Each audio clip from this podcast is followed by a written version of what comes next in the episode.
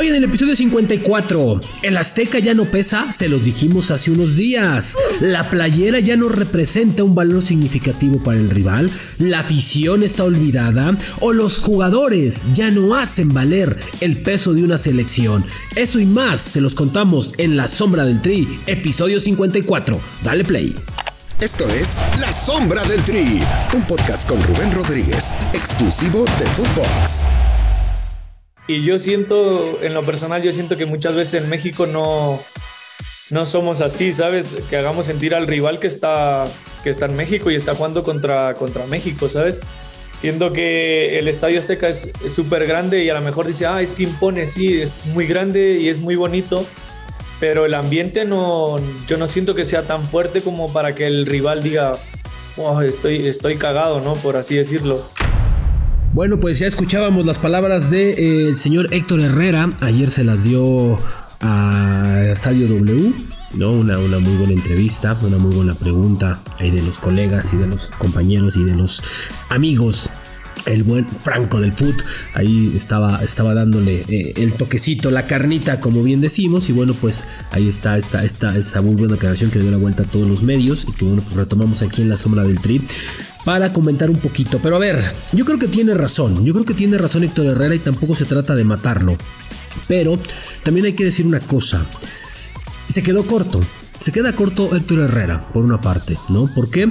Porque me parece que no solamente es el peso específico del estadio como valor afición, hay unos factores alrededor de esto porque el estadio ya no pesa. Hace tres o cuatro episodios aquí mismo comentábamos que el estadio Azteca ya no significa nada, no representa un valor agregado para la selección mexicana. Y hoy lo ratifica Héctor Herrera. Sí, esto, esto se debe a que ha sido severamente, severamente marcado ese divorcio, esa separación, esa exigencia que tiene la afición mexicana. Y también es cierto que la propia Federación Mexicana de Fútbol ha creado o ha generado este divorcio. ¿Por qué? Por un sencillo tema. A la Federación Mexicana de Fútbol le interesa mucho más la afición que está en Estados Unidos para para la selección mexicana que la afición que tiene en México. Es el único país o la única selección que tiene dos sedes, ¿sí? Que juega como local en dos países. ¿sí? Entiendo la parte del dinero, es válida porque ahí se sostiene toda la base y toda la estructura de selecciones nacionales, ya sea femenil, sub-23, sub-20, sub-17, sub-18, lo que tú quieras, ¿sí? Y por eso juegan cinco partidos en Estados Unidos. Pero también hay que entender que la afición de este lado, la afición que estamos en la República Mexicana, se siente olvidada, es más exigente, se ha vuelto eh, eh, a veces eh, un poco complicada, ¿no? Entre el grito, entre el no grito, entre los boletos y todo. Ahora, cuando llevas a la selección mexicana a Estados Unidos, a donde la lleves es un mercado que te genera multimillones. O sea, te, vuelve millonario si llevas un partido tú, organizas un partido de la selección mexicana. Para que se den una idea, la selección mexicana cobra por cada partido en Estados Unidos un promedio de 2.4, 2.6 millones de dólares. Por ahí así, o 2.2. No, no recuerdo. La última vez me, me dijo Agustino Compea, no sé si ya habrán subido un poco más eso. Pero bueno. El tema es que todo eso repercute porque la afición está mucho más tiempo en Estados Unidos. ¿sí? Y eso hace que la afición de allá tenga mayor atención. A ver, no por nada, en Estados Unidos se consumen el mayor número de playeras de selección mexicana. Sí, se vende mucho más la playera eh, de, la marca Adidas en Estados Unidos que en México. La afición se vuelve loca cuando va, así sea amistoso, molero, lo que tú quieras. Ahora, de este lado, cuando vienen al Estadio Azteca, la gente le exige la gente se prende más. La gente quiere ver golear a su selección. Quiere ver ganar un partido importante. Quiere verla jugar bien al fútbol. Y lamentablemente en el Estadio Azteca no ha sido este, este punto. Además, súmale, súmale antes de pasar a otro tema, que para llegar al Estadio Azteca, en partido de selección, el horario nocturno que lo pone la televisión. En partidos a las 8 o 9 de la noche, imposible. ¿sí? El día crucis que hay que hacer, el gasto que hay que hacer. ¿sí? Ahora, no es algo satisfactorio ir a un estadio de fútbol en México, ¿eh? con el estacionamiento, el ballet parking, el viene-viene, el boleto, la comida. no, ya no es una aventura satisfactoria. Y luego vas y te fumas un 0-0, 1-0, 0-1 o 1-1 jugando mal, pues imagínate. ¿sí? Ahora, el tema de la afición mexicana. ¿Sí? Sí, la selección gasta mucho, la, la, afición, perdón, invierte mucho, gasta bastante. Pero también es cierto, es cierto que hace mucho tiempo que la playera mexicana ya no, ya no representa lo que antes representaba ni para el rival ni para los propios seleccionados. Y esto es el valor agregado que se le da al ser seleccionado nacional. Hoy hay jugadores muy cómodos en selección mexicana. Hoy hay jugadores sumamente cómodos que están muy tranquilos y que saben que van a estar en Qatar. A ver, Héctor Moreno se dio el lujo de decir ayer que él espera retirarse de la selección en Qatar 2022. O sea, es un hecho que va a ir entonces, ¿entiendes? O sea, o sea a, ese nivel estamos de que te das tiempo de, ah, yo voy a estar en el Mundial. ¿Por qué? Porque Mati no me va a llevar, porque esta lista de 30, pues yo estoy dentro de los 20, no creo que me, que, me, deje fuera, soy un líder del cuadro mexicano, entonces no tengo ningún problema con ello.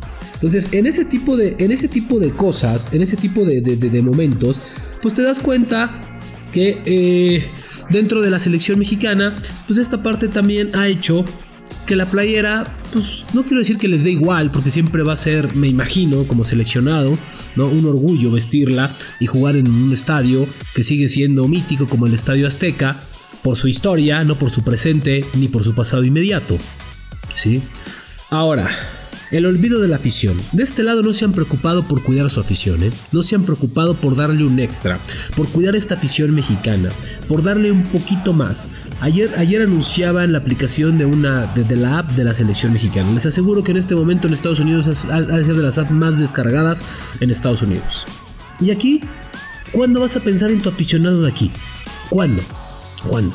Aquí te acuerdas cuando los castigan, cuando esta parte, pero aquí cuando vas a darles un extra, cuando vas a darles un plus, un plus al aficionado que va, al aficionado que está ahí contigo, ¿sí? ¿Cuándo vas a pensar en ellos que siempre te acompañan en el camino? ¿Cuándo vas a, cuándo vas a estar con ellos pensando en lo que te van a dar o que te van a retroalimentar como, como, como, como jugador de selección?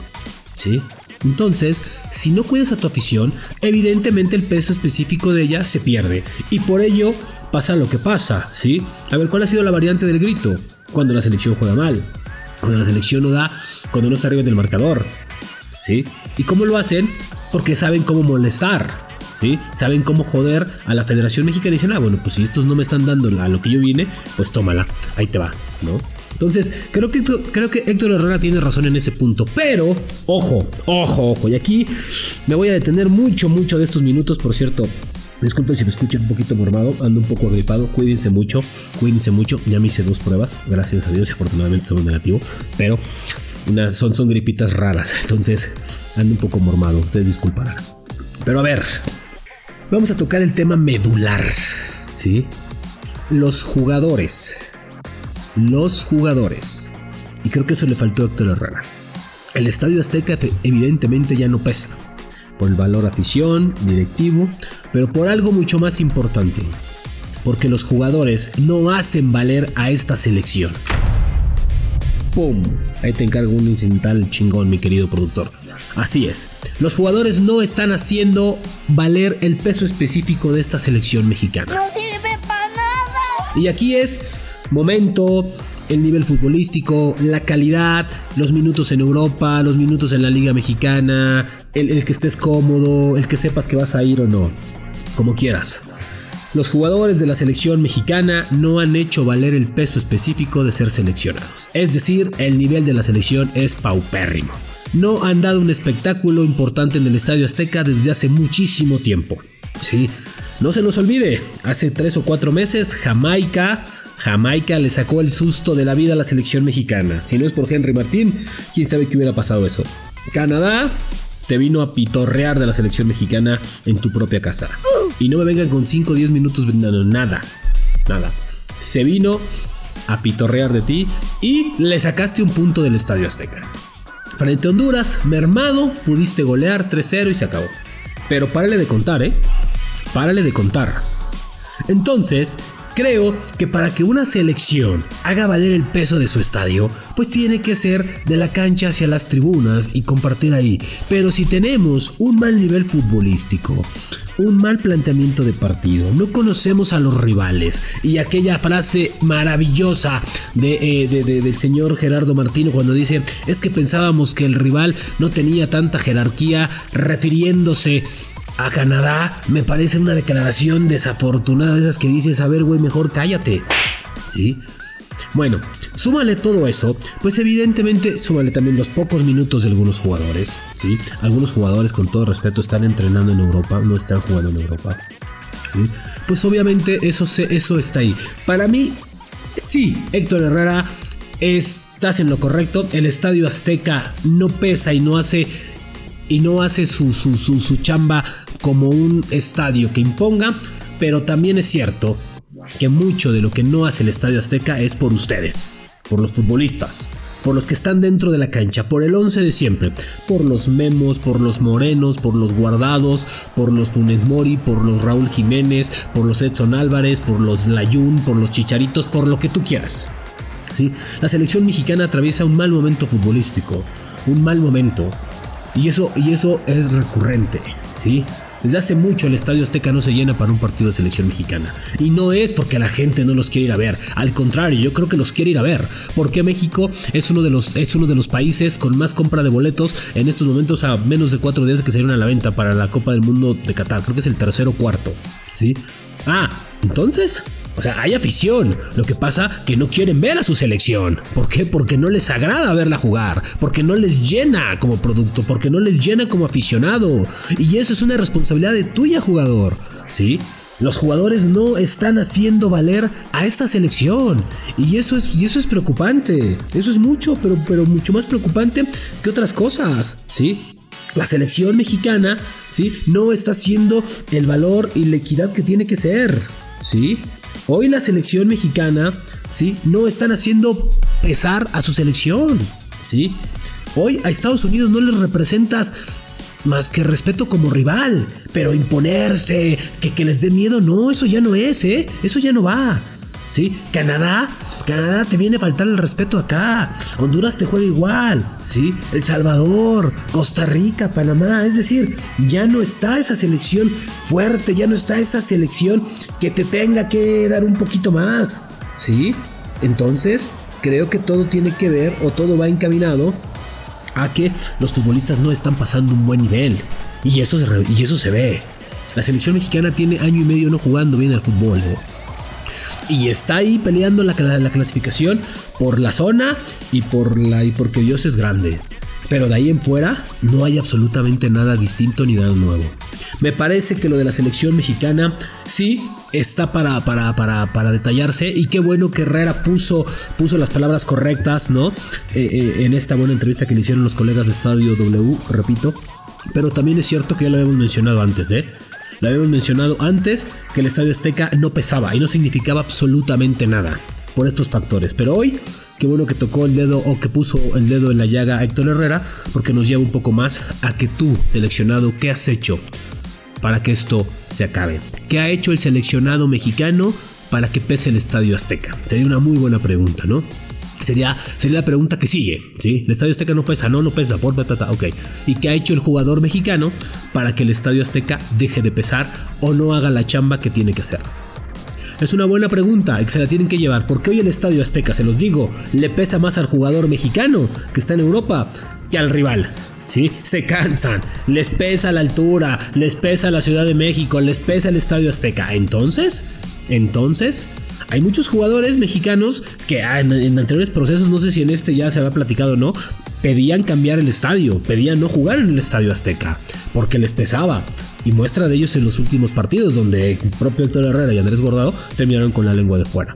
En fin, este episodio ha sido, ha sido muy muy lindo, ojalá y esperamos sus, comentarios, pero yo les dejo esta pregunta al aire y con eso vamos a cerrar, tal cual como es, ¿no? El Estadio Azteca sí, no pesa, no pesa, para, la selección mexicana. Y el seleccionado que ha hecho para que deje de pesar el Estadio Azteca como debe de ser. ¿Qué ha hecho mal para que no pese? ¿Qué no ha hecho para que vuelva a pesar? ¿Qué le falta al jugador mexicano para que vuelva a ser importante con su selección?